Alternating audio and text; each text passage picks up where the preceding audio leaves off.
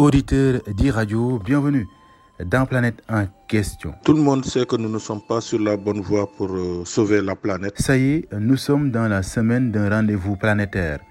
Du 6 au 18 novembre prochain, l'Afrique accueille une première sur le continent, la 27e conférence des Nations Unies sur le climat, au moment crucial pour que les Africains parlent d'une même voix, anticipe Baye Salamar.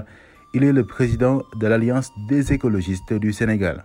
La feuille de route de l'accord de Paris ayant été finalisée à Glasgow lors de la COP26, nous espérons que cette COP27 qui se déroulera en terre africaine après la COP22 en 2016 à Marrakech et qui est placée sous l'objectif de la mise en œuvre sera vraiment celle de la matérialisation des engagements et des promesses dans les domaines de l'adaptation, de l'atténuation, du financement et des pertes et préjudices en vue d'avancer rapidement vers l'objectif de l'accord de Paris.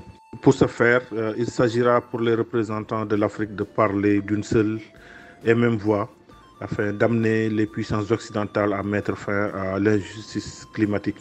Et dans ce cadre-là, le Sénégal a un rôle primordial à jouer à cette COP27, parce qu'assurant en même temps euh, la présidence de l'UIA, de la conférence des ministres euh, africains sur l'environnement et du groupe de négociation des PMA. Dans votre rendez-vous écologique, le chiffre vert de la semaine, un chiffre qui alerte sur le danger que représentent les déchets électriques et électroniques n'est-ce pas, Cet indicateur et chiffre vert de la semaine, Pape Ibrahim Adjaï, est 43 000 tonnes. Autant de déchets, d'équipements électriques et électroniques d'ici 2030 au Sénégal, d'après les estimations de la représentante à Dakar de l'Institut mondial pour la croissance verte.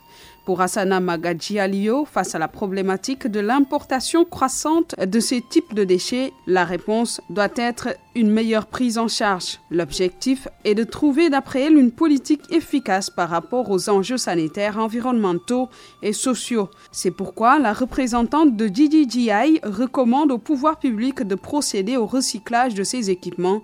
À noter toujours dans le chiffre vert de la semaine, à ce jour, près de 34 milliards d'objets électroniques circulent sur la planète. Alerte Hassan Magadji à Lio. merci. Planète en question, c'est fini. Merci de l'avoir suivi.